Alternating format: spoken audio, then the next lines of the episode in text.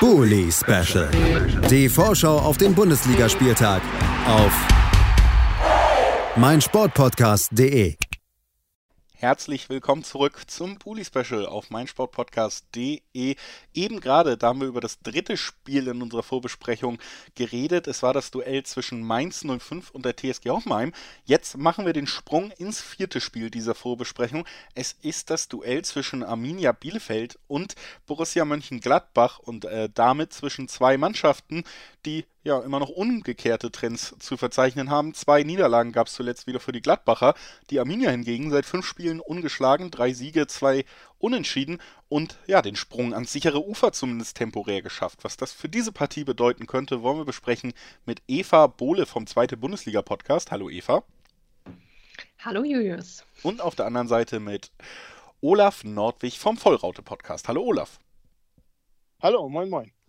Damit sind wir also vollzählig und äh, gucken zuerst ein wenig zurück auf die ja, gute Serie der Arminia, die ich eben auch so ein bisschen angedeutet habe. Im letzten Spiel konnte man die natürlich spektakulär mit dem Assist der Saison vielleicht auch in diesem Spiel fortsetzen mit einem 2 zu 0 Sieg bei der heimstarken Eintracht aus Frankfurt eigentlich und damit eben auch den Sprung wie gesagt, geschafft, auf Platz 14 sogar. Im Moment steht man also weder auf dem Relegations- noch auf dem Abstiegsplatz und das ist eben der Lohn dieser starken Serie.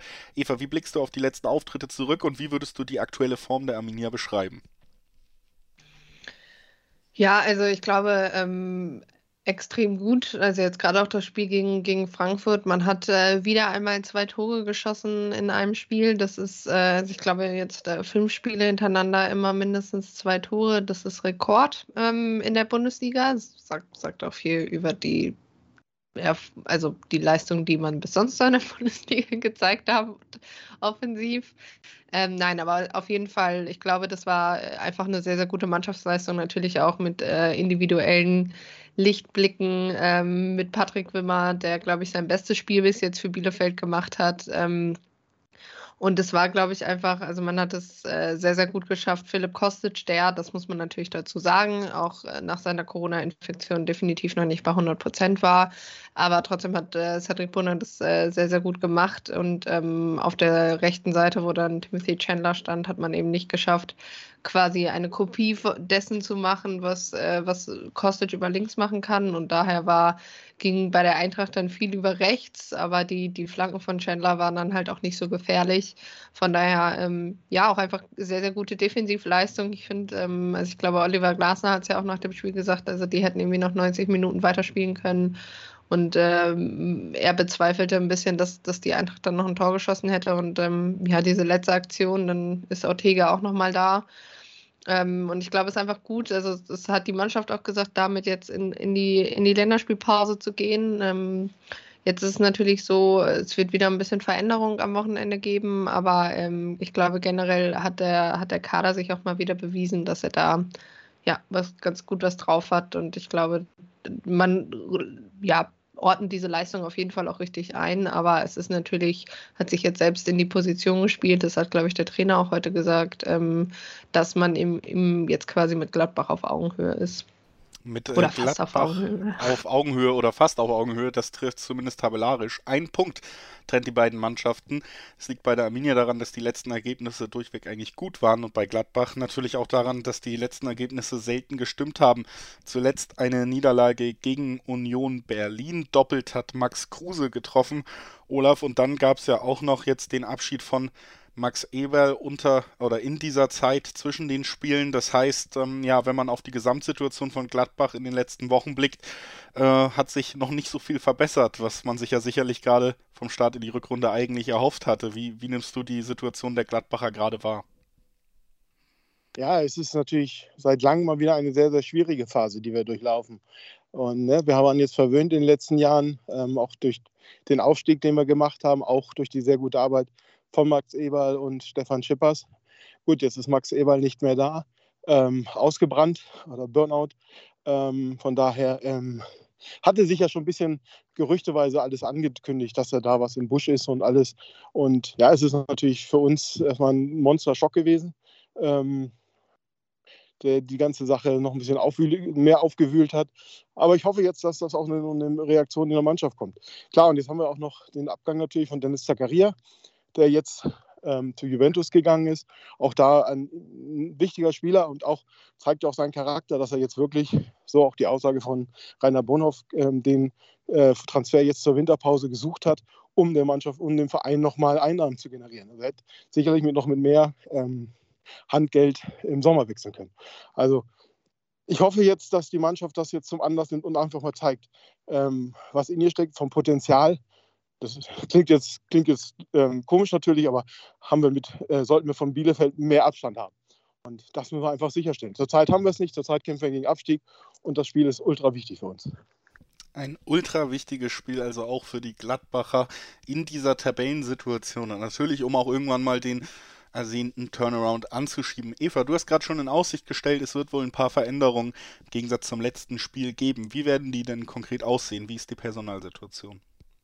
Ja, genau. Also eine Position auf jeden Fall, das ist die Linksverteidigerposition. Also André Andrade hat ja sich jetzt auf Länderspielreise mit Panama, ist wohl umgeknickt, äh, sah wohl erst ähm, ein bisschen schlimmer aus, ist jetzt wohl aber doch nicht ähm, so schlimm nach Betrachtung. Ich glaube, er ist auch wieder zurück in Bielefeld. Ähm, Frank Hammer hat heute aber auf der Pressekonferenz gesagt, ähm, wir werden mal sehen, wie fit er dann für Samstag ist. Ich hoffe einfach mal, dass man ihn da auch nicht überlastet und den Klassiker sagt, äh, mit ein paar Ibuprofen geht das bestimmt.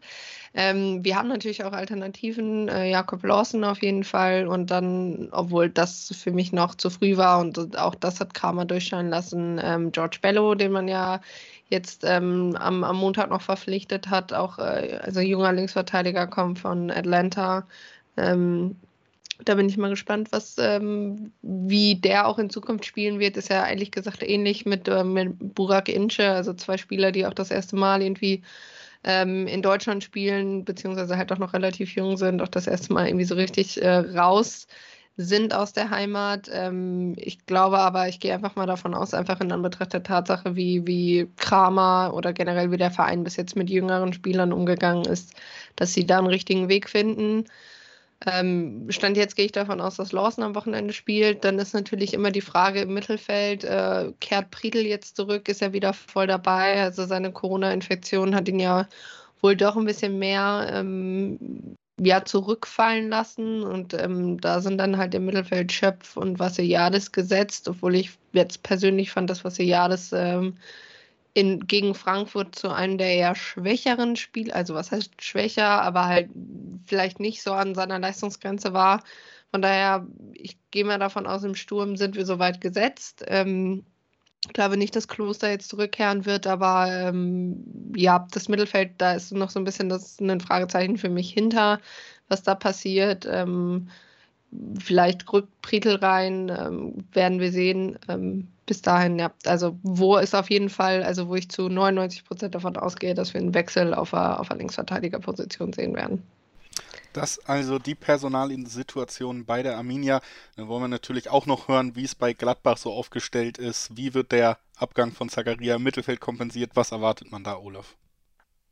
Ja, also natürlich Christoph Kramer ist da natürlich die erste Wahl war er ja auch ähm, sozusagen ähm, zum Ende der Hinrunde, ähm, hat sich ja dann verletzt oder erkältet. Ähm, von daher hoffen wir jetzt oder muss er einfach äh, gesund bleiben. Das ist jetzt das Wichtige, weil wir jetzt keine, nicht mehr viel Alternativen haben. Neuhaus spielt mehr vorne, Benesch ähm, von der Leistung nicht ganz so stark zurzeit. Also von daher müssen wir gucken. Wichtig ist auch, dass Rami Benzebaini zurück ist vom Afrika Cup. Ähm, leider äh, für sein Land nicht erfolgreich, aber wichtig natürlich für uns, dass er richtig früh da ist, sodass wir auf links außen, also linke Seite hinten, ähm, eine Alternative haben. Das also der Stand bei den Gladbachern. Und äh, dann lasst uns doch gemeinsam tippen, wie dieses Aufeinandertreffen der beiden Teams dann am Ende ausgehen könnte. Eva, was glaubst du? Ja, ich habe schon äh, bei den Kollegen im, im Fohlenfutter-Podcast gesagt, ich bin ein abergläubischer Mensch. Ich habe äh, bei Eintracht Bielefeld 1-1 getippt und äh, ihr kennt mich. Wenn ein Tipp einfach funktioniert, dann wird er so lange getippt, bis es schief geht. Deshalb tippe ich einfach mal 1-1 mit der zusätzlichen Info, ähm, dass ich glaube, also ich finde es super schwierig, in diesem Spiel so eine Favoritenrolle auszunehmen. Einfach von der Formtabelle ist es, glaube ich, klar, aber trotzdem ist Gladbach halt immer noch Gladbach. Äh, und Bielefeld hat Heimfans jetzt auch nicht wirklich äh, verwöhnt diese Saison. Ähm, aber ich denke mal, am wichtigsten ist für Arminia einfach, dass man dieses Spiel nicht verliert. Und für, also ich glaube, von beiden Mannschaften kann Bielefeld noch besser mit einem Punkt leben, als die Gladbacher das könnten. Das äh, würde ich so unterschreiben, aber wir wollen es natürlich von Olaf hören. Was glaubst du, wie geht's aus? Ja, wenn wir es schaffen, uns Bielefeld als, Vor als Vorbild zu nehmen und äh, mannschaftlich geschlossen aufzutreten und wirklich äh, den Kampf annehmen und, und gegenhalten und uns nicht schnell den Schneid abkaufen lassen, denke ich, ist ein 3 zu 1 für uns drin.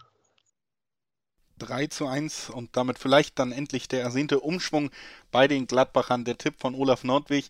Ja, mm, es ist den Gladbachern vom vom Kader her zuzutrauen. Aber ich äh, neige aufgrund der letzten Eindrücke dieser beiden Mannschaften, die natürlich nicht mehr hundertprozentig aktuell sind, auch irgendwie zum Unentschieden. Schließe ich mir da mal Eva an. Und wenn es dann nicht klappen sollte, dann ist es wahrscheinlich meine Schuld und nicht, nicht deine Eva mit dem Tipp. Also äh, Beschwerden bitte an mich, sollte das anders ausgehen. Ich bedanke mich bei Eva Bohle vom Zweite Bundesliga Podcast, dass sie heute da war. Danke, Eva.